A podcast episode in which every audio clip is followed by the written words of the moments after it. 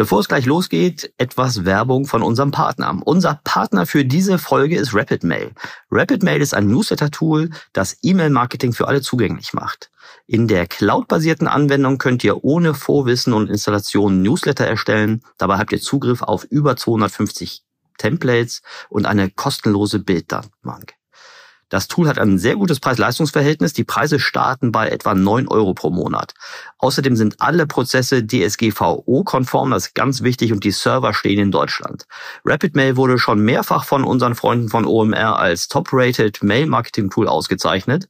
Und wenn ihr mehr über RapidMail erfahren möchtet, schaut doch einfach mal das Tool genauer an unter rapidmail.de.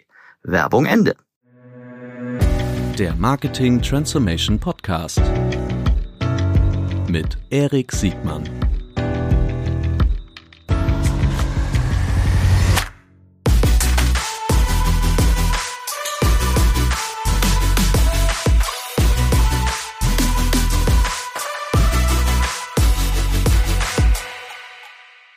Herzlich willkommen zu einer neuen Folge des Marketing Transformation Podcasts. Heute mit meinem inhaltlichen Höhepunkt dieser Woche. Ach, was sage ich? Vermutlich dieses ganzen Monats. Heute sprechen wir über den Heiligen Gral. Eigentlich die Raison d'être für Marketing. Wenn man Marketing machen sollte, dann am Ende doch nur, um den Customer Lifetime Value zu optimieren. Lange Vorrede, viel Begeisterung. Herzlich willkommen, Markus Wübben. Moin, Markus. Ja, Erik, herzlichen Dank, dass ich da sein darf. Ich habe eigentlich nichts mehr zu sagen. Du hast schon alles Inhaltliche sehr gut zusammengefasst. Ähm, Freue mich hier zu sein. Die, äh, dieses Gespräch hat eine kurze Vorgeschichte. Wir haben eine kurze Vorgeschichte. Wir kennen uns aus der Branche schon, schon ganz, ganz lange. Der CLV äh, klingt jetzt gleich so ein bisschen nerdig. Ich glaube, die Gefahr, dass dieser Podcast ein bisschen nerdiger wird als, als andere, ist, ist hoch. Macht aber nichts, weil es total relevant ist. Ich finde, in dieser, es gibt nichts Relevanteres momentan, als über Customer Lifetime Optimierung äh, zu sprechen. Warum du genau der richtige Gesprächspartner dafür bist, das erzählst du am besten jetzt gleich mal selbst. Keine Sorge, erzähl mal kurz selbst, Markus, wer bist du, was machst du und was macht eigentlich CrossEngage? Genau. Ähm, ja, ich bin äh, Markus, CMO und Co-Gründer von CrossEngage. Ähm, mit CrossEngage äh, stellen wir sicher, dass unsere Kunden werthaltige, langfristige Kundenbeziehungen haben und ähm, da haben wir eine Customer Data und Prediction Plattform im Angebot und beraten auch unsere Kunden quasi, wie sie in neue Zeitalter des wertbasierten CRMs, der wertbasierten Kundenbindung, ähm, quasi wie dieses Zeitalter erreichen können. Das ist, was wir tun. Und meine Aufgabe ist es, ähm, diese Idee an den Markt zu bringen, dass wir vielleicht wieder mehr an unsere Kundenbindung, an unsere Bestandskunden denken sollten, denn da steckt unheimlich viel Potenzial. Und einer der Schlüssel, das hast du schon angesprochen, ist der Customer Lifetime Value der von vielen äh, nicht unbedingt immer richtig verstanden wird. Warum das so ist und was man dagegen tun kann, das werden wir jetzt gleich besprechen. Kurz noch mal kurz zu dir, du hast schon super Sales Pitch für, für CrossEngage abgelassen. Super, danke an dieser Stelle dafür. Die, ähm, also mal kurz, wo, was hast du davor gemacht? Du bist doch hier ein Kind des Berliner Startup-Ökosystems, oder? Ja, genau, genau. Also Hintergrund ist, ich, hab, äh, ich bin Diplom-Informatiker und habe dann irgendwie mal auf die Dark Side des Marketings gewechselt, äh, wie man die damalige äh, Informatikprofessorin sagte, habe dann in Marketing promoviert und zwar im datengetriebenen Bestandskundenmarketing an der TU München. So, ich habe eigentlich meine ganze Karriere mit äh, CRM verbracht. Das war so die Zeit 2005 bis 2008 kamen die ersten Kundendatenbanken äh, auf den auf den Platz. Meine erste meine erste Analyse war so über 2000 Kunden, ui, 2000 Kunden in der Datei, dann war es irgendwann mal eine Airline mit 100.000 Kunden und mich hat dieses ganze Feld des datengetriebenen Marketings, also diese Transaktionsdaten, Verhaltensdaten, die damals angefangen ähm, sind gesammelt zu werden, fand ich unheimlich spannend. Das ist ganz witzig, äh, ganz äh, witzig und äh, vor allen Dingen auch wichtig, ne? weil so die älteren Zuhörerinnen und Zuhörer würden sagen, Moment, Daten gab es ja schon ganz lange, äh, aber das waren eher statische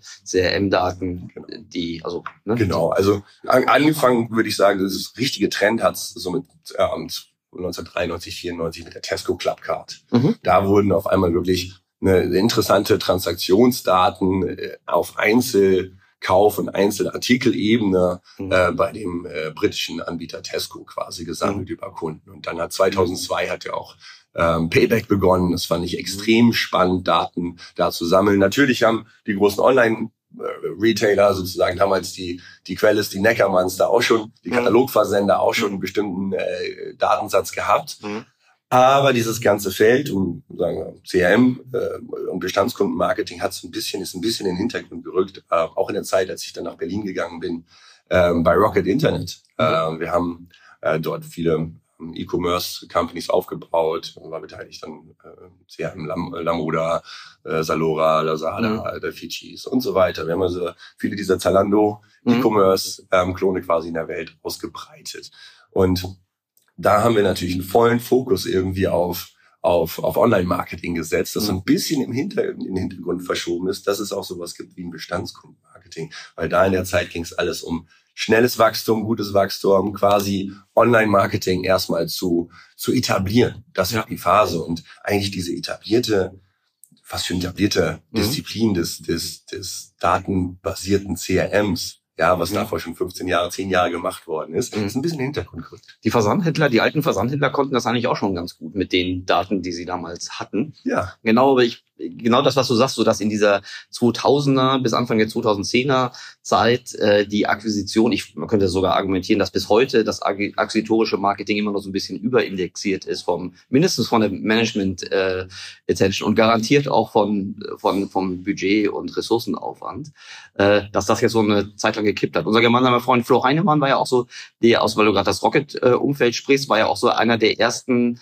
äh, Menschen, die wirklich laut über die Notwendigkeit von, von CRM äh, gesprochen haben, äh, weil er schon ganz früh gesehen hat und du wahrscheinlich auch, dass ähm, das akquisitorische Marketing auch an Grenzen kommt, wenn CRM, also der, der, der Customer Lifetime Value, äh, nicht mindestens gleichermaßen mit optimiert ist. Ja, absolut, absolut. Also das muss man äh, dem Flo einfach äh, echt zugute halten. Er trägt er schon sehr lange in den Markt und hat ja auch immer Data Warehouses, die Präsenz von Daten äh, ähm, in den Unternehmen gefördert. Er hat gesagt, wir brauchen Data Warehouse bei allen Rocket Startups wurde eigentlich direkt Data Warehouse mit mit äh, mit eingebaut. Er erzählt ja auch immer noch, er erzählt ja immer noch gerne die Anekdote, dass die, sagen wir mal, die großen Stakeholder der Rocket oder der eine große Stakeholder der der Rocket, das nicht immer gleich auch so gesehen.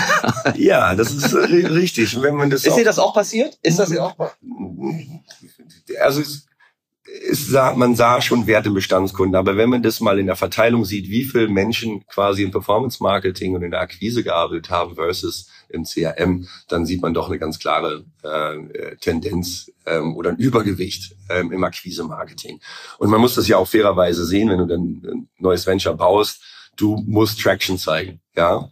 Und äh, dieses Traction zeigen, äh, gefühlt hat irgendwie jetzt so zehn Jahre gedauert und alle wollen irgendwie so eine Traction äh, zeigen. Und äh, das, ich glaube, das, das ändert sich gerade. Und bei, bei, bei Rocket war es so, ja, wir haben schon Bestandskundenmarketing äh, gemacht, aber am Ende des Tages muss man äh, auch fairerweise sagen, dass es häufig Newsletter waren, nach Männern und Frauen sozusagen mhm. getrennt. Das war es so. Es war wenig Daten vor, vorhanden, die man wirklich nutzen konnte. Man musste da unheimlich viel tun, um ähm, Daten über Bestandskunden zu haben. Aber was man eben nicht gesehen hat, ist, dass am Ende des Tages im Bestandskunden wesentlich mehr Wert liegt, mhm. ähm, vor allem langfristige Bestandskunden, mhm. als wenn man Kunden immer wieder neu akquiriert. Mhm. Und ich glaube, das ist das, was du ähm, auch, schon, auch, schon, auch schon angesprochen hast, dass das merkt man gerade, mhm. ähm, dass wir hier eine Veränderung machen wollen. Und jetzt hast du eigentlich ja schon gesagt, Mensch, das ist ja eigentlich gar nicht so neu mit dem CRM, aber für eine mhm. ganze Generation von Marketern, wir haben jetzt 2020 und wenn wir da zurückgucken zu 2010, 2011, sind das zwölf Jahre, das sind Karrieren von, von ganzen Marketingmanagern, die eigentlich nie damit in Kontakt gekommen sind. Und ich glaube, da muss man wieder zu, äh, zurück zur Kundenbindung, sage ich äh, gerne, back to the customer, mhm. ähm, weil gerade in den Zeiten von steigenden Akquisitionskosten ähm, da ein Schlüssel ist, da, da im CRM einfach mehr mhm. zu machen. Ja. Lass uns doch mal kurz drüber sprechen, äh, bevor wir uns in die, in die Schönheit der, der, der Optimierungsmöglichkeiten, der Verbesserungen äh, reinstürzen. Warum, also A, warum, du hast es gerade schon angerissen, warum die Bedeutung von, von CRM und CLV-Optimierung äh, so zugenommen hat und was eigentlich so die, weil du sagen, das ist ja heute schon Mehrheitsmeinung. Das ist jetzt nicht mehr so richtig so. ja, also, uh, ja, aber, aber dennoch äh. ist es ja, ich glaube, da, da sind wir uns auch einig, ist es ja in der Umsetzung heute noch nicht so, dass man sagen will, ja, das haben jetzt wirklich auch alle Unternehmen nicht nur verstanden, sondern setzen das auch schon konsequent um. Ich glaube, es gibt da so irgendwelche Herausforderungen oder Hürden, ja. die ähm, äh, die man auch besprechen muss, weil ich glaube, das ist für die Verbesserung ganz wichtig zu erkennen, was eigentlich mögliche Hürden sind. Aber ja. Schritt eins ist erstmal nochmal, wir sind uns einig, es ist Mehrheitsmeinung, was sind die großen, also was sind die Konsequenzen, wenn ich meine CLV-Optimierung nicht als Core-Priorität äh, als Unternehmen begreife? Ja, und dann äh, kommen da ab und zu ganz, ganz, ganz irre Entscheidungen raus. Da ja, Ende April saß ich an meinem Frühstückstisch, ne, dampfende Brötchen, hatte einen Kaffee, schlug mein Wall Street Journal äh, auf und da las ich ja How Bricks Save Clicks. Ja, äh, was, was, stand dahinter? Ähm, in den USA äh, gibt es immer mehr den Trend, dass, dass äh, Online-Retailer wie zum Beispiel Wayfair wieder Brick-and-Mortar-Stores aufbauen wollen. Ja. ja, das fand ich ja irgendwie, finde ich ja auch sehr spannend und Omnichannel-Strategie ist ja auch irgendwie sehr valide. So ein Alphabet äh, Ventures mit ihren Marken macht auch eine wunderbare Omnichannel-Strategie, sind, sind im Retail ähm, verfügbar, sind online verfügbar, alles gut. Aber als ich dann sozusagen die Begründung sah, da wurde mir doch irgendwie ein bisschen anders. Ja, und stand da, vor allen Dingen ist es der, oder einer der großen Gründe ist es, dass die Online-Marketing-Kosten so groß geworden sind, mhm. ja, dass es jetzt wieder profitabler wäre, in Brick and Mortar zu gehen. Und das, das, das, das fand ich schon spannend. Und was die da. Das geht übrigens für, das galt ja in den 2000er, äh, diese Hypothese, für, für, für Print und TV ja auch. Ne? Ja, ja, ja, genau, genau. Wir sehen, was da, was ja. da gekommen ist. Und auch, wir hatten ja auch mal Versandhändler, äh, Anfang der 2000er, die auch gedacht haben, dass online nicht so ein, nicht so ein neues Ding ist. Mhm. Ähm, und, und man das ja, besser nicht machen sollte. Und naja, gut, die Konsequenzen haben wir dann gesehen. Naja, aber was in dieser Analyse auch rauskam, war, dass sich angeschaut haben, dass umso höher der Anteil des Onlinehandels bei den, bei einigen ausgewählten ähm, Aktiengesellschaften, Retailern, mhm. publicly listed Retailern in den mhm. USA, umso höher der Anteil des Onlinehandels ging, umso geringer wurde die EBITDA-Marge. Oh. Und ganz besonders ab 2020. Also auch in gefährlichen Niveaus, wo man so bei 40 Prozent Onlinehandel ungefähr ist, aber nur noch bei einem ganz, ganz wenigen Prozent äh, Advertiser. Sehr, sehr interessante äh, Grafik. So, und dann wurde abgeleitet, dass, dass die Online-Marketing-Kosten sind. Ja, vor allem die Kundenakquisekosten, aber auch schlechtes Retention-Marketing, wo mhm. wir, sagen wir mal, Coupons einfach immer hinterherwerfen. Hier mhm. nochmal ein 20% Coupon und so weiter. Mhm. Und das finde ich doch schon eine sehr interessante Analyse und zeigt eigentlich auch, wo wir mit dem Markt und Bestandskundenmarketing sind. Also es fehlt offensichtlich ein kompletter Überblick darüber, wie viel Wert eigentlich im Bestandskunden sind und wie man den Teil heben kann. Mhm. Und ich glaube, das kann man auch gut begründen, weil die letzten zwölf Jahre einfach alles auf Neukundenwachstum im Online-Marketing ging. Und wir haben, glaube ich, vergessen haben, wie wir eine vernünftige Experience bauen für Kunden und das Ganze messbar machen. Mhm. Ich glaube, eine der großen Probleme im Bestandskundenmarketing ähm, war, dass wir, dass wir nicht zeigen konnten, was wirklich der langfristige Effekt war. Mhm. Und dafür gibt es natürlich den Customer Lifetime Value. Und wenn der nicht im Verstandnis und im Zentrum quasi von, von, von einer Kundenwertanalyse ist oder von der Bestandskundenbewertung, mhm. dann kommen genau diese Entscheidungen daraus, äh, dass man sagt, dann gehen wir doch lieber wieder und bauen Brick and Mortar. Ich glaube, das ist ein super Beispiel für ein glaube ich, gar nicht so seltenes Missverständnis zwischen, zwischen das fast so, so ein Kausalitätskorrelationsproblem. Ne? Ja. Die, ja. Äh, vielleicht ist das genau der richtige Moment, um mal zu sprechen, welche eigentlich die treibenden Faktoren für den Customer Lifetime Value sind. Ähm, weil wir dann, glaube ich, auch die, die Möglichkeiten besprechen können, was man zur Optimierung tun kann. Ja. Ähm, Markus, woraus besteht denn eigentlich so ein, so ein CLV und was sind die wesentlichen Treiber, die ich vielleicht auch verändern kann? Genau. Ich, ich will mal einen Schritt vorher anfangen, weil mhm. was ich sehe im Markt ist ein völlig falsches Verständnis von, Customer Lifetime Value. Mhm. Ähm, der Customer Lifetime Value ist eine inhärent nach vorne gerichtete Metrik. Die geht immer in die Zukunft.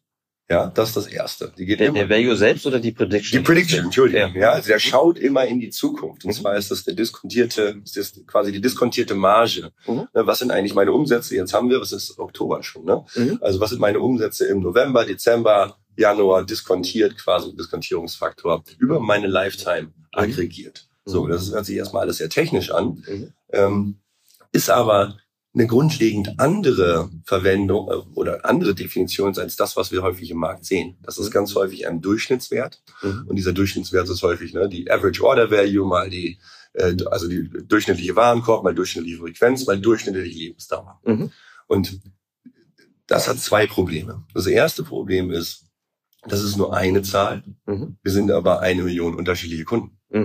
Mhm. Das heißt, Mit, mit zwei Millionen unterschiedlichen äh, Gewinnungswegen genau, oder mit, Kontaktpunkten. Ja. genau, Mhm. genau. Ne? Also da haben wir erstmal nur eine Zahl und dann mit der zu steuern, wenn wir nur eine Zahl bei so vielen Kunden haben, ist das schwierig. Das zweite ist, sie ist in die Vergangenheit gerichtet. Und nehmen wir jetzt mal einen Anbieter von, also mal ganz einfach, äh, Kindernahrung. Da Mhm. haben wir einen natürlichen Lifecycle. Mhm. So, ab irgendwann brauchst du Mhm. quasi diese Babynahrung nicht mehr. Die in die Vergangenheit gerichtete Metrik, ne, Average Order Value, Average Frequency, Average Lifetime, Mhm. würde eine oder eine Konsumentin, die am Ende des Lebenszyklus ist, also die letzten Mhm. drei Jahre ganz Mhm. viel Babynahrung gekauft Mhm. hat, extrem weit oben ranken. Mhm. Ja, die hat immer Premium gekauft und ganz viel und hat auch noch Drillinge gehabt. Bist du abriskant? Ab, Ja. absolut, der ganze Ja. Kühlschrank, ne, Ja. voll, voll, Mhm. voll mit, voll mit Babynahrung.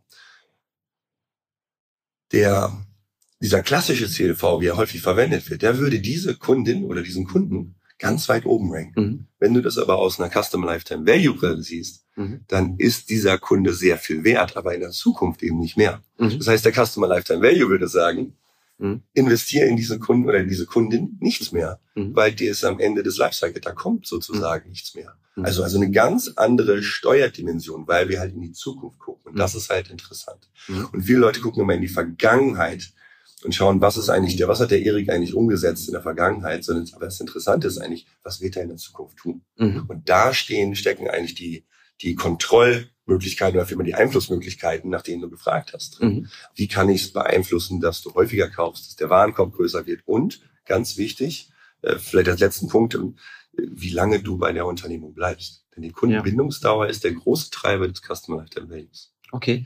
Die, ähm, den Teil verstehe ich. Ich bin mir noch nicht ganz sicher, also, oder vielleicht habe ich da gar keinen Widerspruch. Die, für die, die Prediction nach vorne, um zu überlegen, gerade im Retention Marketing, was ich mit dieser Kundin oder dem Kunden noch tue, das, das, das, das ahne ich. Ähm, aber die Prediction als auch die Ex-Post-Information über den CLV, der hat doch auch einen Wert für die Steuerung auf der akquisitorischen Seite.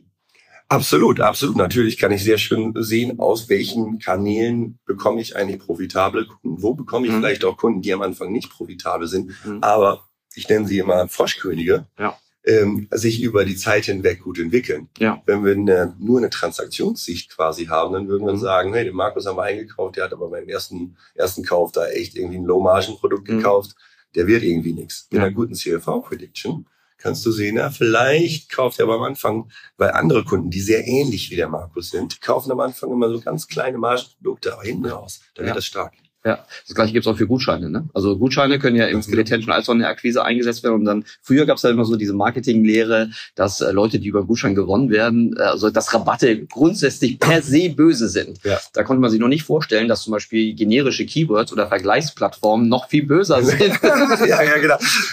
Man kann, man kann nur das bewerten, was man kennt, genau. ja, Ja, ja. Okay, das, äh, das verstehe ich. Jetzt bringt ähm, diese, diese alte Welt, die du angesprochen hast, ne? dass ich, also erstmal, es ist ja viel leichter, Transaktionsdaten und Transaktionskosten zu vergleichen Ja. und nicht die Dimension des Kunden, der Kundin äh, irgendwie rein, reinzubringen. Das andere, eine Prediction ist ja, ist ja nochmal ungleich komplexer äh, zu machen. Was kannst du tun, A, um erstmal dieses Bewusstsein zu schaffen, wie bedeutsam, also das, was du gerade so in wenigen prägnanten Sätzen gesagt hast, dass Durchschnittswerte eigentlich ein Mist sind, so übersetze ich das, und dass du nach dass der größere Wert eigentlich in der, in der Sicht nach vorne ist. Was kannst du A tun, um dieses Bewusstsein ähm, der Bedeutung äh, in die Unternehmen rein äh, zu tragen und B, dass nicht so ein Komplexitäts-Overwhelm, also Ja. Viele, wenn du über CLV sprichst, also gerade im Audit-Geschäft, Ja. also, äh, siehst du immer wieder, dass es fängt bei den Definitionen an. Es hängt beim, äh, beim, bei der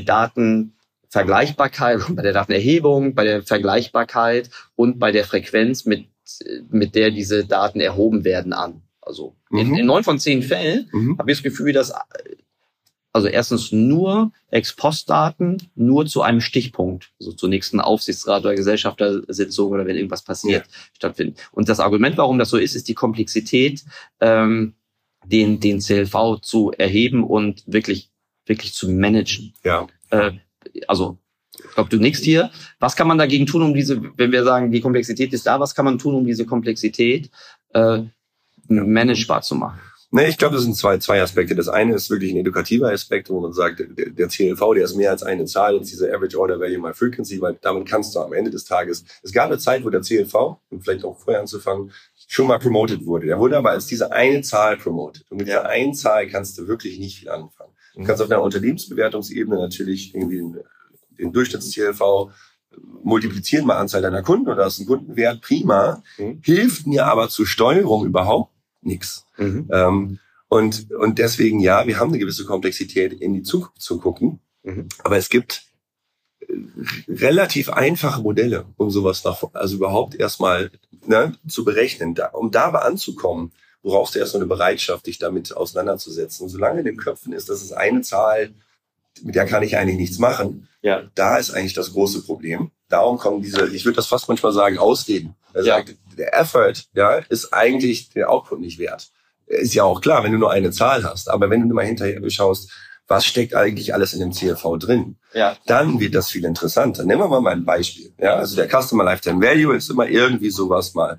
Die, die Wahrscheinlichkeit, dass der Erik im Oktober kauft, 50 Prozent, ähm, mal dem potenziellen Warenkorb von 100 Euro. Das mhm. heißt, dein CLV, den kann man übrigens auf Monate rechnen für Oktober, mhm. wären 50 Euro. 50 mhm. Prozent mal 100 Euro. Mhm. Das kann ich ähm, quasi quasi aufsummieren äh, über die, die Lifetime. Die kann man natürlich auch wieder schätzen, individuell schätzen. Und dann habe ich den individuellen Custom Lifetime Value.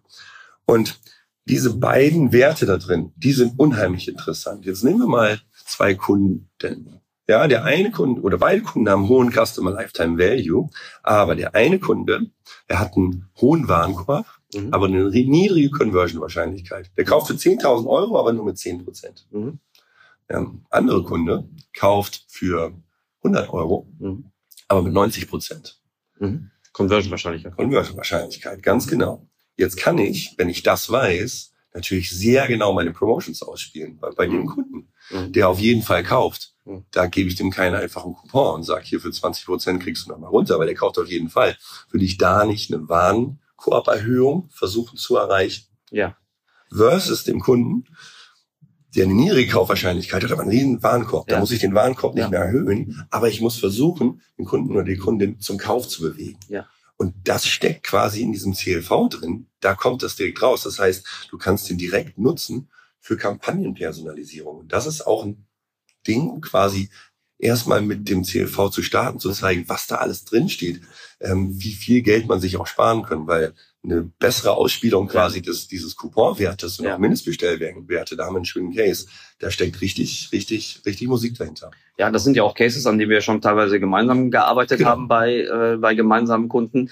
Die, wir wissen aber auch, dass die, also das, was du beschreibst, also bei mir lässt du auch eine Tür ein, ne? aber Conversion-Wahrscheinlichkeit geht ja nur, wenn du äh, Verhaltensdaten ja. hast, die über einen gewissen Zeitraum in der strukturiert verwertbaren Form vorliegen. Aber klar, also die Schönheit ist natürlich eklatant ja. Äh, groß, äh, genauso wie bei äh, Klick wahrscheinlich, also es fängt ja schon bei der CTR an, also ja. bei, bei, bei den im SEA, nicht nur im, im CRM, äh, aber verhaltensbasierte Daten sind halt dramatisch komplexer äh, strukturiert reinzubringen und auch nicht jedes Geschäftsmodell. Wir reden ja jetzt hier im Grunde, muss man auch sagen, Entschuldigung an alle FMCGler oder die kein Direct-to-Consumer-Geschäftsmodell haben. Wir reden ja jetzt hier immer nur von der CLV-Optimierung von, von Geschäftsmodellen, wo wir wirklich äh, praktisch ein Track and Trace auf nahezu allen relevanten Touchpoints irgendwie machen können. Zumindest auf unseren eigenen äh, First Party Day. Ja, da will, genau, da will ich etwas, etwa einen Schritt, Schritt vielleicht nochmal zurückgehen. Mhm. Also ich glaube, man darf nicht mit der Champions League quasi beginnen. Das also, ist gut, das zu hören, ja. ja, also ich glaube, das ist, das ist halt ein schwieriger, ein schwieriger Einstieg in das Ganze. Wenn du die, die einfachen Modelle und auch hier, um das nicht zu nerdy zu machen, ganz mhm. einfachen Modelle, das sind so in Pareto MWD oder BGMWD Modelle für Leute, die sich damit beschäftigen, glaube ich, ähm, schon mal gehört. Die arbeiten ganz einfach auf sehr einfachen Daten. Das ist mhm. nämlich nur die Anzahl der Käufe. Wann ist der letzte Zeitpunkt des Kaufes und in Mhm. welcher Zeitdauer. Mhm. Das sind die ersten Datenpunkte, mit denen kann man schon arbeiten, Mhm. um CLV-Berechnungen zu machen. Mhm.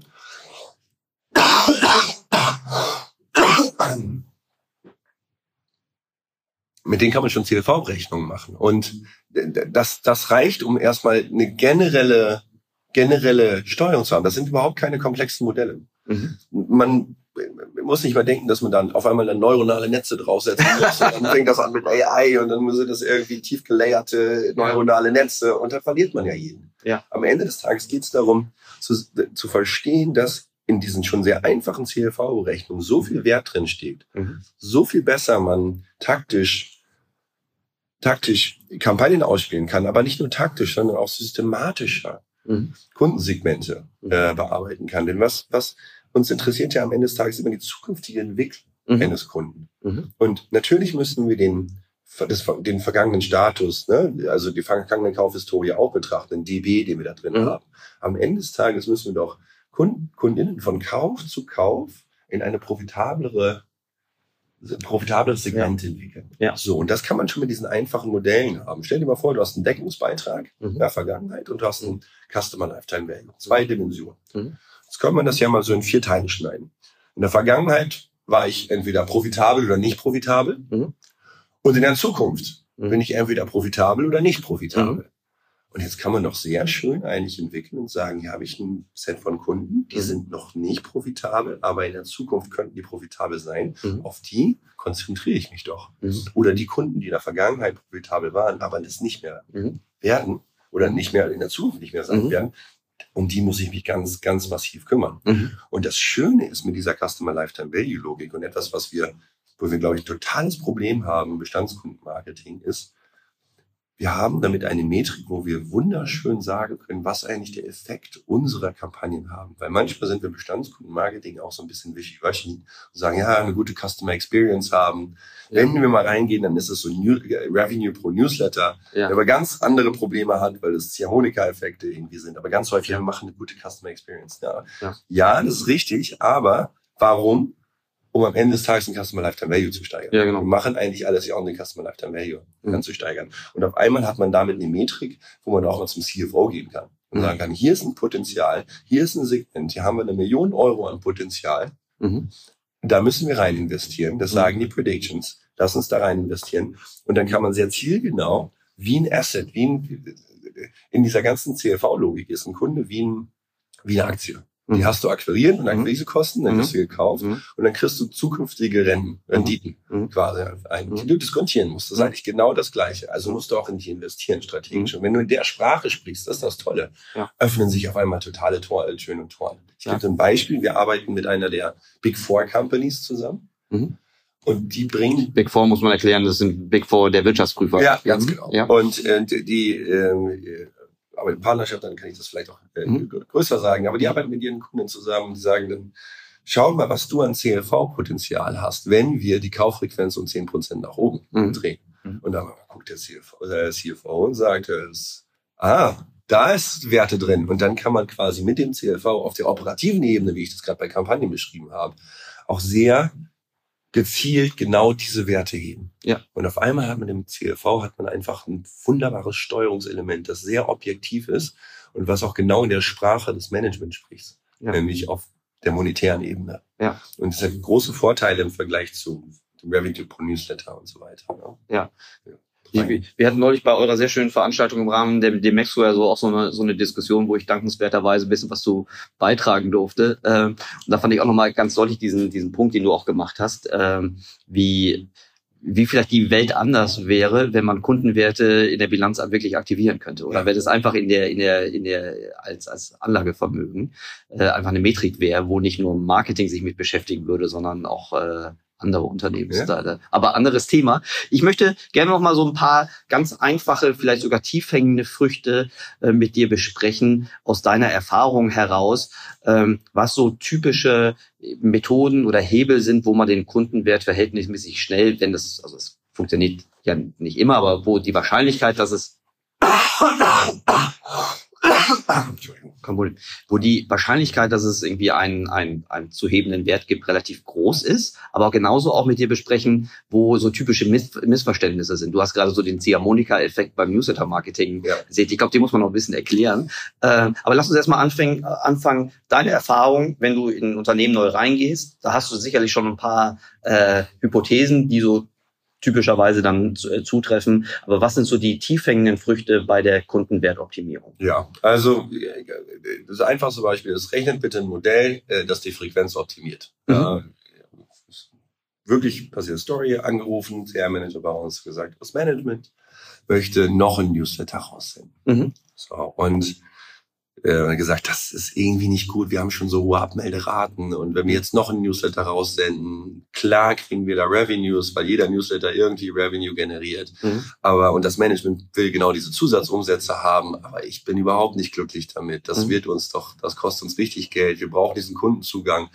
Wir leben ja in Zeiten DSGVO, GDPR. Wenn da einer sagt, bitte nichts mehr Mhm. von euch, dann hat man auch wirklich den Zugang verloren. So, und uns angerufen und gefragt, könnt ihr nicht was machen? Wir haben unsere Software im Einsatz. Ähm, und können wir da nicht, können wir da nicht mal was bauen? Mhm. Und was haben wir gemacht? Und wir dachten, okay, wir machen mal einen Test. Wir berechnen mal Frequenzen quasi von, äh, oder vielmehr die Wahrscheinlichkeit, dass sich KundInnen abmelden Mhm. vom Newsletter, wenn man das nächste, den nächsten Newsletter raussendet. Und das kombiniert quasi mit dem Wert, Mhm. der verloren geht, wenn der Erik sich jetzt vom Newsletter Mhm. abmeldet. Das kann ich ja prognostizieren, was Mhm. dein CLV ist. Mhm. Und äh, war sehr skeptisch, das äh, Management, das war äh, wie immer dieses lieber ähm, Spatz in der Hand, also die Taube auf dem Dach, kenne ich früher noch von so Einzelhändlern, wo wir gesagt haben, lass uns doch mal diese Handzettel optimieren, weißt du, wenn die Edekas diese ganzen Mhm. Zeitungen raus, äh, rausgibt. Und die gesagt haben, nee, ich weiß jetzt, was ich, ich weiß, Mhm. was ich habe. Wenn ich das irgendwie einfach ändere, dann weiß ich nicht, was ich Mhm. habe. Also haben wir da einen kleinen Test gemacht. Mhm. Mit, mit einer Zielgruppe, aber über eine lange Dauer. Mhm.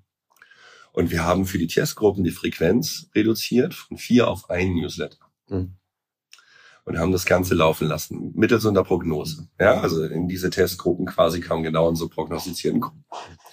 Was kam nach äh, über acht Wochen raus? Ein sehr schönes Ergebnis. Und zwar konnten wir die Abmelderate um 60 Prozent senken, Mhm. aber weder Conversion Value, also sozusagen wie viel umgesetzt wurde in der Mhm. Zeit pro Kunde, noch Conversion Wahrscheinlichkeit hat sich verändert zwischen der Gruppe, die ein und die vier Newsletter bekommen Mhm. hat. So, was, was heißt das eigentlich? Das heißt, wir haben für diese Kunden, wo wir die Frequenz optimiert haben, genauso viel Umsatz mit einer Kommunikation gemacht, Mhm. wie mit vier Kommunikationen. Mhm. Und das ist so ein bisschen dieser Ziehharmonika-Effekt. Natürlich kann ich immer wieder was raussenden und ich werde bei jedem Newsletter sozusagen einen äh, Umsatz machen. Aber eigentlich ist das nur ein Attributionsthema. Der, der, der quasi das, das Portemonnaie des Kunden, das verteilt sich einfach auf mehr Kommunikation. Ja, genau. so, so möchte ich das Ganze Das ist, auch, schön- das ist auch ein super schönes Beispiel, weil das den Unterschied deutlich macht zwischen einer kanalfokussierten Transaktionsdenke und einer kundenfokussierten Wertdenke. Ne? Genau. Weil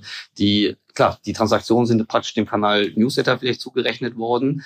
Ähm, und das sind vielleicht Transaktionen, die sonst über Direktanstiege oder über, ich sage Genau. irgendwas, organische Suche eingeflogen wäre. Äh, aber es ändert nichts auf der an der, an der Top, mindestens an der Topline ändert es nichts. Genau, genau, das ist, das ist ja lustig. Dann machen wir so eine Last-Click-Attribution, ne? Und jeder, äh, ne? und dann, dann sagen wir, okay, das war wieder der, der E-Mail-Newsletter. So, Ja. das, als alte Attributionsthema. So, Ja. ne? Wo kommt jetzt irgendwie der Kauf her? Am Ende des Tages ist es wichtig, dass der Customer Lifetime Value äh, Ja. gesaved wird. So, und was wir dadurch gemacht haben in der Kombination mit der Prognose äh, und dem CLV, konnten wir einfach äh, durch dieses wirklich kleine Modell sieben Millionen Euro für diese Kunden Mhm. sparen, weil wir einfach, weil die Kunden sich eben nicht abgemeldet haben, die haben optimale Frequenzen gehabt. Das war ein total einfacher Case. Ein zweiter Case, den ich sagen kann, ist, ist es ist, ist extrem wichtig, möglichst schnell, also die Zeit zwischen Erst- und Zweitkauf zu minimieren, ist ein extrem interessantes Problem. Umso kürzer dieser Zeitraum ist, umso höher ist der Customer Lifetime Value. Das sehen wir ganz deutlich. Wenn wir also mal vergleichsweise einen Monat zwischen dem ersten Zweitkauf haben versus vier Monate, Mhm. dann ist der Customer Lifetime Value von denen, die innerhalb von vier Monaten zweimal kaufen, Mhm. nur noch ein 75, nur 75 Prozent Mhm. von den Customer Lifetime Value von den Kunden, die äh, innerhalb eines Monats zweimal gekauft haben. Mhm. Also total interessant, wie der sich sozusagen auch mit diesem Erstkauf und Zweikauf ähm, äh, Prognosen ausgeht oder äh, wie, wie das zusammenhängt. Mhm. Und dann kannst du natürlich super gut genau dieses Segment, das du habitualisieren willst, Mhm. zum Mehrkauf Mhm. sehr getargetet, genau mit diesen ganzen Kampagnentaktiken, die, Mhm. ich, die ich vorhin schon gesagt habe, sehr genau bespielen. Über die richtigen Kanäle. Ich kann auch mal eine teure Kommunikation nehmen, sagen wir mal mit dem Optilize, ne? Das ist eine postalische Kampagne. Mhm. Wenn ich weiß, was der Kunde Mhm. in Zukunft generieren wird und ich weiß, was der Wert sein wird, dann kann ich auch eine klare Rechnung da machen. Mhm. Und dann kann ich sehr genau über die richtigen Kanäle mit den richtigen Incentives diesen Zweitkauf stimulieren. Mhm. Ja, das ist wie so eine Onboarding-Strecke, ne? Wenn Der Kunde neu da da ist, da ihn nicht gleich dann in das in das äh, Segment, der jetzt bist du ein ein Bestandskunde reinzutun, sondern in das besondere Segment, ich bin ein Kunde, der in der Onboarding-Phase ist. Genau, das ist ein Prozess ne, am Mhm. Ende des Tages. Ich glaube, das ist ein ganz großes Thema, was, was einige D2C-Companies, Direct-to-Consumer-Companies Mhm. noch nicht gesehen haben. Die freuen sich, glaube ich, gerade über, wenn ich, also es ist, es ist ein Unterschied, ein Produkt mal einmal zu kaufen, Mhm. ja, und sagt, boah, das finde ich aber ein interessantes neues Produkt, ich Ja. kaufe das mal. Ja. Und das regelmäßig zu kaufen. Ja. Das ist ein Prozess. Und das kennt, glaube ich, jeder auch von sich. Am Anfang ist man skeptisch. Kenne ich den Anbieter überhaupt? Mhm. äh, wie geht er mit meinen Daten um, wie geht er mit, was für Produktqualität hat er. Und dann Mhm. kaufst du erstmal eins, hast man noch wirklich keine Bindung dazu. Mhm. Versus, muss ich auch zugeben, bei Amazon, ich weiß ganz genau, wenn ich ein Problem habe, dann kriegen die das hier schon gelöst. Und Ja. das ist so habitualisiert, Ja. dass ich da gar nicht mehr drüber nachdenke.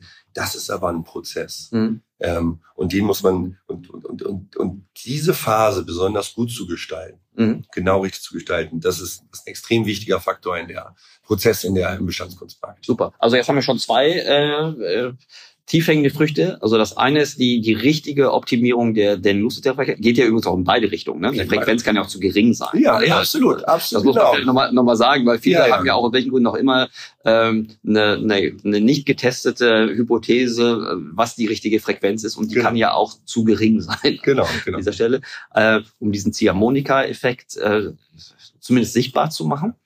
Zweite, Neukunden in eine Onboarding-Strecke reinzubringen, also eine, eine Ja. extra Kampagnenlogik. Du hast bestimmt noch ein drittes Beispiel. Ja, absolut. Äh, nehmen wir mal eine Churn-Kampagne, eine Abwanderungskampagne. Mhm. Was ist so der Klassiker? Ne? So nach 30 Tagen kommt so die erste E-Mail, Erik, oder Mhm. die erste Kommunikation, Du fehlst mal wieder mir. bei Du fehlst mir. mir, Ja, genau, ja. ja. Das zweite Mal, ich bin wirklich immer noch traurig, äh, traurig, Ja. 60 Tage, 90 Tage kommt die dritte Ja. Kommunikation mit dem Coupon. Ja. Das ist doch, ist ja eigentlich, da ist es ja immer schon zu spät. Mhm. Warum schaut man sich nicht an, wie der Trend des CLV sich in der Zukunft entwickelt und Mhm. geht frühzeitig daran und sehen, dieser, der, der Erik, in Zukunft, Mhm. da gibt's, wird ein abfallendes äh, Kaufniveau kommen. Mhm. Lass uns doch frühzeitig an den Kunden rangehen. Mhm. Denn wenn es schon zu spät ist, das ganze Abwanderungsmanagement, äh, wir versuchen immer zu recovern, Reactivation, Mhm. aber lass uns doch mal verhindern, prevent, äh, Mhm. dass er überhaupt churnt. Ja. Das steckt im, im CLV drin. Also sehr frühzeitig zu sehen, wo man was machen muss und dann auch ein bisschen, äh, ein bisschen cleverer in der Kommunikation und Ausspielung ähm, den Erik wieder äh, engaged zu bekommen. Was sind denn Prädiktoren dafür? Weil wenn ich, also wenn du zum Beispiel einfach keine Kontakte mehr von mir kriegst, dann ist es ja vermutlich für dich schwer zu erheben, warum ich nicht mehr wiederkomme. Also was, Ja. sind, was sind so typische Indikatoren, die dir anzeigen, dass ich in Zukunft abwandern könnte? Oh, oh das, ist- das, sind- das sind, das sind, das sind, wir können ganz interessante Analysen Ja. rauskommen. Äh, ich war, Nur wir mal ein paar Beispiele. Ja, genau. Ein schönes Beispiel, was, was wir auch von, von, einem, von einem Kunden bei uns haben. Und zwar haben wir in unserer Customer Data Prediction Plattform eine, ein Erklärungsmodul. Mhm. Ähm, und zwar erklärt das ziemlich genau, welche Faktoren für mehr Customer Lifetime Value sorgen bei einem Kunden und welche, welche Mhm. nicht. Mhm. Wir können also die Einflussfaktoren sehr schön analysieren. Mhm. Und da kam bei einem Kunden raus, dass die Käufe, umso mehr Käufe in der Kategorie Eigenmarke gemacht worden sind, Mhm. umso geringer, umso schlechter hat sich der Customer Lifetime Value entwickelt. Also ganz am Aber der Anfang. Deckungsbeitrag war besser. Ja, ja, ja, ja. Das, Ja, also woher ich, ja. ist richtig, aber in dem Deckungsbeitrag fließt ja dann auch quasi Ja, ja. CLV mit rein. Ja. Das heißt, wir haben gesehen, die ersten Käufe, der erste Kauf in der Kategorie Eigenmarke hat einen unheimlichen Einfluss auf den Customer Lifetime Value gehabt. Der Krass. zweite nicht mehr so viel, Mhm. der dritte nur noch ganz marginal und der vierte hat gar nichts mehr gemacht. Woran lag das? Ja, das ist das Schöne. Jetzt fangen die Leute an zu diskutieren. Du kannst Mhm. natürlich jetzt einerseits sagen, naja, vielleicht ist der Bedarf gedeckt. Mhm. Sogar viermal sozusagen, weiß ich nicht, wenn es eine Sporthose ist, jetzt muss man in die Analyse gehen. Ne? Mhm. Da hat er halt genug. Ja. Du kannst aber auch sagen, Vielleicht, vielleicht, ist die, vielleicht ist die Qualität nicht so richtig gut. Und ja. das ist ein super attraktives Angebot gewesen. Mhm. Aber der Kunde oder die Kundin merkt dann irgendwann, das ist nicht die Qualität, die ich irgendwie mhm. brauche mhm. und kauft dann woanders. Weil mhm. das besagt quasi dieser flachen, abflachenden CLV. Ja. Und auf einmal sind wir in der Diskussion. Das mhm. eine ist, dass du natürlich taktisch sagen kannst, KundInnen, die drei Käufe in der Kategorie Eigenmarke gemacht haben, mhm nimm mal andere Brands, mhm. die du denen jetzt sozusagen ja. anbietest auf der, ja. auf der Ebene. Auf der anderen Seite hast du aber auch immer eine Diskussion mit Produkt mhm. und sagst, was haben wir denn da? Was haben wir eigentlich in dieser Produktkategorie? Stimmt, ja. Was passiert da eigentlich? Und das mal so als, als Beispiel, was ein CLV treiben kann, wie tief das gehen kann. In der Regel ganz einfach, äh, der größte Treiber im Customer Lifetime Value ist ist, ist die Kundenbeziehungsdauer. Also Aktivität zu zeigen ist unfassbar. Witzig, ich hätte rein intuitiv hätte ich immer gesagt, dass es vor allen Dingen die Frequenz ist. Weil die Lebensdauer da, hängt ja auch sehr oft über das Geschäft, an dem Geschäftsmodell ab, aber die Frequenz hätte ich gesagt, so Das ist es ein, im Wesentlichen. Bei diesen Modellen, wo du sozusagen diese, die, die Modelle hast wie Einzelhandel, Hotel, mhm. wo du im Wesentlichen im Vergleich zum Abo-Geschäft mhm. keinen Moment hast, wo du sagst, jetzt, ist der, jetzt kündige ich mhm. dir, mhm. Erik Telecommunications, meinen mhm. Vertrag mit dir, aber jetzt gestrichen. Mhm. Das hast du ja nur in ganz bestimmten Abo-Modellen. Ja, ja, genau. Das haben ja gerade die Einzelhändler und die Hotels, die haben das nicht. Darum ist Frequenz und Lebensdauer häufig eine, eine statistisch verbandelte Zahl, wo du dann eine Prognose hast, mit 30 Prozent wird der Erik im nächsten Jahr wieder kaufen. Mhm. So, also es ist Frequenz, es ist sozusagen, wie, mhm. wie, wie, häufig kommst du wieder? Und die das haben sich Researcher mal angeschaut und haben gesehen, du kannst natürlich sagen, entweder um Customer Lifetime Value zu optimieren, du kannst entweder deine Akquisitionskosten mal um Prozent runter mhm. verbringen, du kannst deine Marge um Prozent mhm. äh, erhöhen oder du mhm. kannst die Kundenlebensdauer um Prozent erhöhen. Mhm. Und die Prozenterhöhung in der Kundenlebensdauer ist zehn bis hundertfach so elastisch, also so mhm. effektiv, mhm. wie die Akquisitionskosten um mhm. Prozent zu senken. Ja. Das ist irre. Also das heißt, vor allem jetzt in der Phase, auch jetzt in der Phase, wo wir hohe Akquisitionskosten haben, wir müssen uns da gar nicht so die Sorgen drum machen, wenn wir KundInnen lange binden an das Unternehmen. Ja. Weil der Effekt über diese lange Kaufhistorie, mhm. der nivelliert einfach alles aus. Das ist so attraktiv. Ich finde es ein super Beispiel, also auch vor allem prägnant. In den Unternehmen ist das ja natürlich oft ein, auch eine Frage der internen Incentivierung, mhm. weil ähm, das sind ja teilweise Lebensdauern, die länger als die Verweildauer des normalen CMOs gehen.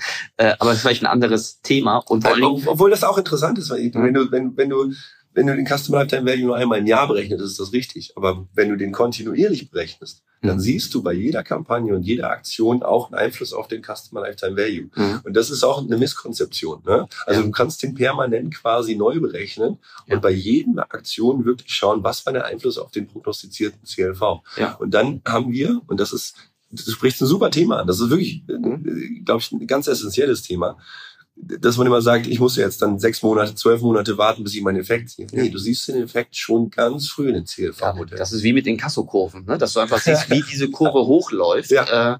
Äh, äh, das, also mir ist das durchaus bewusst. Ich finde es trotzdem ein inhärentes Dilemma, dass du, ähm, das ist bei allen, auch bei akquisitorischen Mediagattungen, wo du eine eine zeitliche Brücke der Hoffnung über, äh, überschreiten musst. Also im SEO ist es zum Beispiel genauso ja. ähm, oder ähnlich, dass das ähm, immer weniger äh, gut zur, zur Durchsetzung kommt versus diese Dinge, die zwar vielleicht kurzfristig funktionieren, aber mittel- bis langfristig schlecht sind. Also ja. wir alle, du hast vorhin diese, diese, diese Ziehharmonika-Effekt bei den Newslettern gegeben. Das ja. gab es früher im Versandhandel auch. Es gab früher Versandhändler, die haben ihre Kampagnen äh, gerade so zwischen Q3 und Q4 extra so gesteuert, dass sie noch in die Umsatzzahlen, das Kosten und Umsätze möglichst noch ein bisschen in die Q3 reingegangen, wohl wissend, dass sie danach bei Q4 einen größeren Aushol Aufholeffekt hatten, äh, weil sie natürlich Umsätze vorziehen. Das gibt's ja. heute noch. Ja. Das gibt's heute im Newsletter ja, genauso.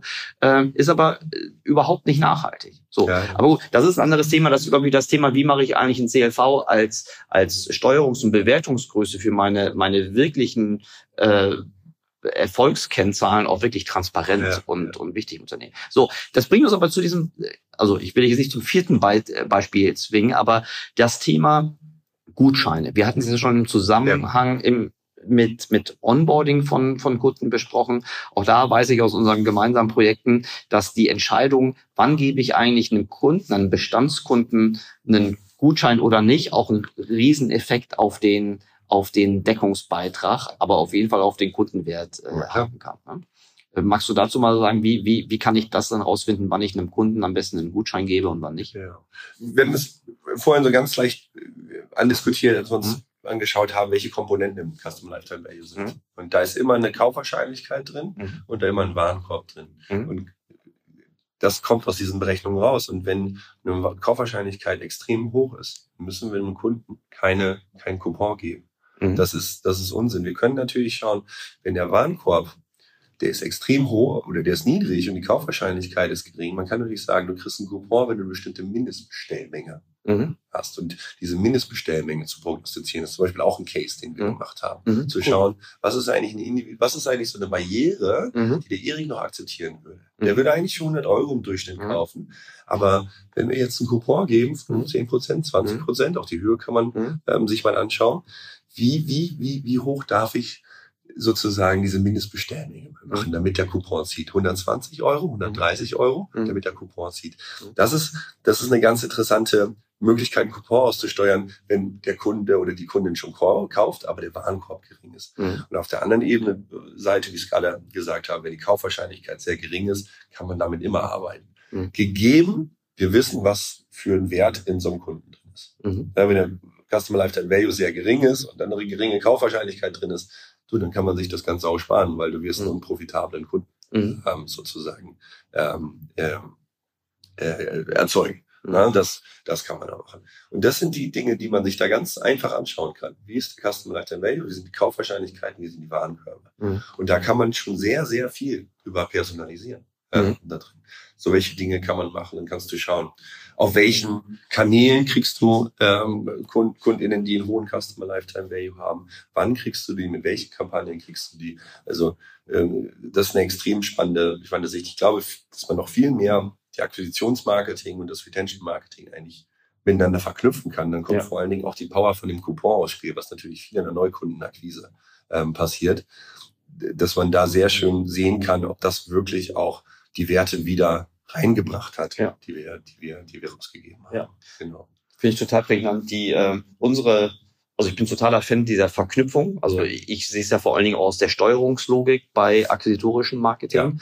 Aber unsere unsere Faustregel ist immer wieder, dass die größten Effekte auf der äh, CLV und und akquisitorisches Marketing zu verknüpfen, hat vor allen Dingen einen Effizienzfaktor. Ja. Jedes, jede, auf der, auf das, was du reinholst, wird effizienter, wenn du differenzierter nach CLV. Und da ist, hilft auch ein Ex-Post-CLV Ja. mehr als gar keinen zu haben. Ja, ja, ja. Mehr als nur eine Kur oder ein CPO zu haben. Also da kannst du im Grunde dein Pulver trocken halten, den Deckungsbeitrag äh, hochbringen.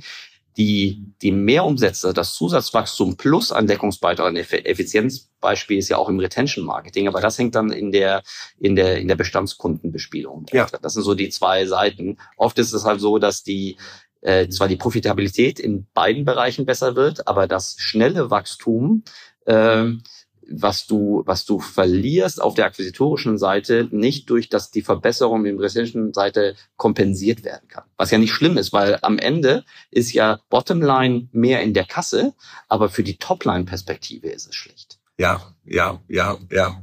Ja, es äh, ist spannende, spannende, spannende Betrachtung, ja. Also ich wir haben, wir haben natürlich ein Thema, dass wir häufig immer auf die nächste Transaktion schauen. Mhm. Und ich glaube, das ist ein, das ist ein Thema, was wir, was wir ein bisschen aufbrechen müssen im Bestandskundenmarketing. Und dann, äh, und dann glaube ich, kriegen wir diese beiden Welten Bottom und Topline Mhm. auch zusammen. Ja. Das ist das Thema. Und ich glaube, wir, wir, wir schauen immer sehr kurzfristig auf die, auf die, auf die Angelegenheit. Und da steckt extrem viel, auch in der Couponausstellung. Soll ich das aussteuern oder auch nicht? Das wird sich über die Zeit amortisieren, wenn man diese Kunden langfristig hält. Ja. Und dann, wie ich das vorhin sagte, mit der Elastizität, wir können auch, wenn wir die, die Elastizität von diesen Akquisekosten, die ist so viel geringer als die von der, von der Ja. Kundenbindungsdauer, dass wir selbst da mit den Coupons arbeiten können, Ja. wenn wir uns darauf verlassen, diese Kunden langfristig zu halten. Das ist ein richtig gutes äh, Zwischenfazit, aber wir kommen jetzt so langsam zum Ende. Ich möchte trotzdem kurz einmal über den Ausblick sprechen.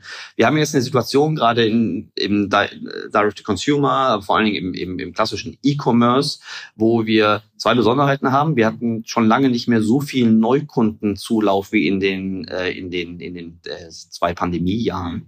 Und auf der anderen Seite haben wir jetzt ein, eine große Kaufzurückhaltung in fast allen Verticals. Entweder jetzt schon oder auf jeden Fall vor uns. Was ist deine Prediction, wie das auf das, auf das CRM, CLV-Game äh, sich auswirken wird? Ja, aus meiner Sicht haben Brands, die durch diese Zeit kommen, eigentlich keine andere Chance als ein wertbasiertes ähm, CRM zu machen, Retention Marketing zu machen. Da stecken so viel Potenziale in den KundInnen, die teuer akquiriert worden sind in den letzten zwei Jahren. Hebt diese Werte. Wenn man sich anschaut, dass viele Retailer nur 30 bis 40 Prozent der KundInnen dazu bekommen, einen Zweitkauf zu machen. 30 mhm. bis 40 Prozent. Das heißt, 70 oder 60 Prozent der Kundinnen kaufen kein zweites Mal. Mhm. Ja, Freunde, dann mhm. wissen wir doch ganz genau, wo wir rangehen müssen. Mhm. Kauft die Kunden doch nicht immer wieder auf den Plattformen ein, sondern seht zu, dass ihr eine Beziehung zu den Kundinnen aufbaut. Das empfehle ich auch allen D2C-Companies. Schaut an, dass ihr ein Repurchase Behavior äh, äh, bekommt. Und zwar geht es euch wie Casper. 16 mhm. Prozent der Kunden bei Casper haben nur einen Zweitkauf innerhalb von einem Jahr gemacht.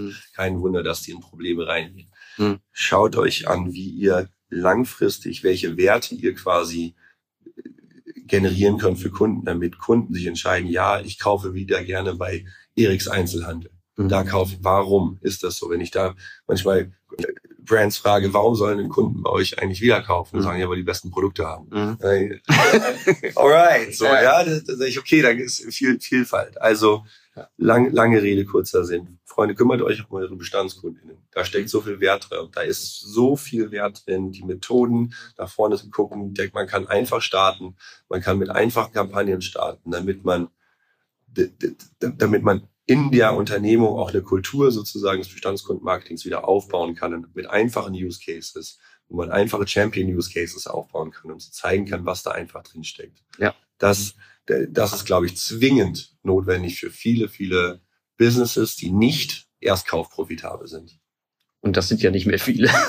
Ja, ist, ich habe der Tarek ja. ja auch mal gesagt in einem ja. OMR-Podcast, zwei bis mhm. drei Käufe bei About You. Ich nehme an, dass das mit den stundengestiegenen Akquisitionskosten deutlich ja. mehr Käufe geworden sind. Ja. Ähm, und das muss man sich mal überlegen. Ne? Also nur 30 Prozent der Käufe, äh, Kunden, nicht bei About You, weiß ich keine, ja. keine Zahlen, aber im Durchschnitt 30 Prozent, 40 Prozent machen nur einen Zweitkauf. Mhm.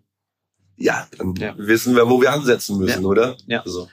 Großartig. Mein lieber Markus, das war, wie schon eingangs angekündigt, äh, ein, ein, ein Höhepunkt. Ganz herzlichen Dank für deine Zeit und die tollen Gedanken und Erfahrungen, die du hier mit uns geteilt hast. Das schreit total nach einer Fortsetzung. Ich hätte große Lust, diese ein Prozent Elastizität äh, mal mit dir durchzurechnen ähm, und weiter zu behandeln. Ähm, ich bin sicher, das wird ein tolles Feedback auf diese Folge geben und äh, freue mich schon auf die Fortsetzung mit dir. Vielen ja, Dank. Herzlichen Dank, dass ich da sein durfte, Erik. Hat mir Spaß gemacht. Dankeschön.